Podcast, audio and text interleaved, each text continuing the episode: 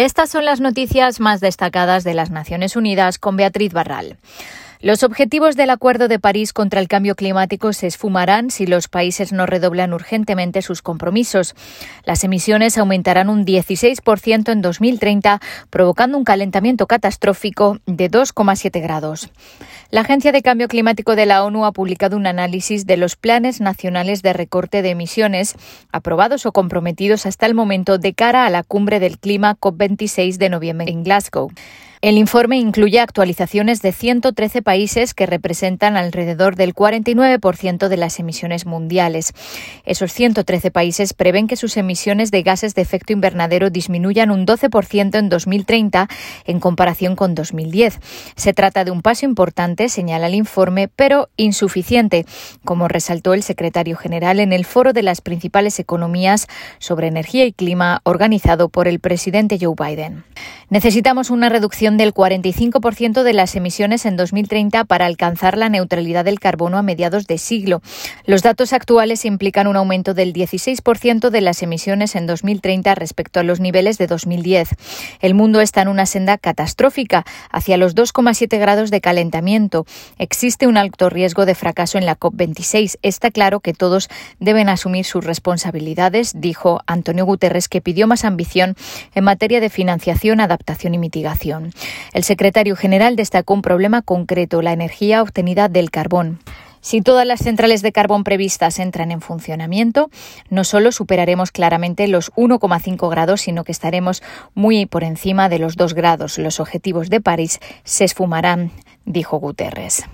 ACNUR, la Agencia de la ONU para los Refugiados, pide a la comunidad internacional más apoyo financiero para vacunar a los refugiados contra el COVID-19. Hasta el momento, la agencia solo ha recibido un tercio de los fondos necesarios, que ascienden a 924 millones de dólares. El 86% de los refugiados son acogidos en países de desarrollo. Sin embargo, alrededor del 80% de todas las dosis de vacunas se han administrado en países ricos y de renta media alta, por lo que ACNUR reitera su llamamiento a los estados para que compartan las dosis sobrantes a través del mecanismo COVAX. ACNUR alaba la abrumadora respuesta de los estados de acogida a la hora de incluir a las personas refugiadas en sus programas de vacunación. Sin embargo, siguen existiendo muchas barreras para el acceso de esta población a la vacuna. Casi dos millones de personas mueren cada año por causas relacionadas con el trabajo. Las enfermedades y los traumatismos laborales provocaron la muerte de 1.900.000 personas en 2016, según las primeras estimaciones conjuntas de la Organización Mundial de la Salud y la Organización Internacional del Trabajo.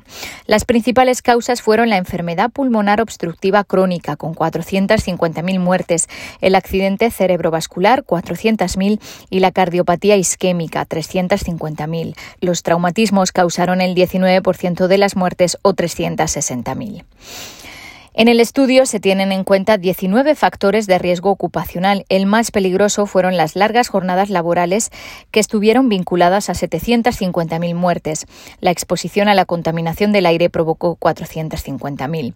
Es chocante ver cómo tantas personas mueren literalmente a causa de su trabajo, dijo el doctor Tedros, el director de la OMS. Aunque las muertes relacionadas con el trabajo se redujeron un 14% entre el 2000 y el 2016, los fallecimientos por cardiopatías y accidentes cerebrovasculares asociados a las largas jornadas aumentaron un 41% y un 19% respectivamente. La mayor parte de estas muertes laborales tienen lugar en Asia Meridional y el Pacífico Occidental. Y el lunes arrancan los eventos de la semana de alto nivel de la Asamblea General. Todavía con la sombra del COVID-19, la reunión de este año será híbrida con mandatarios tanto en Nueva York como por videoconferencia. El 20 de septiembre, un evento de la década de acción para alcanzar los objetivos de desarrollo sostenibles abordará el, el estado actual de la vacunación mundial. Estarán presentes las superestrellas del pop coreano BTS. El martes arrancan los discursos de los mandatarios ante el Pleno y el jueves 23 se celebrará la primera cumbre de sistemas alimentarios y un debate especial del Consejo de Seguridad sobre el clima y la seguridad. Hasta aquí las noticias más destacadas de las Naciones Unidas.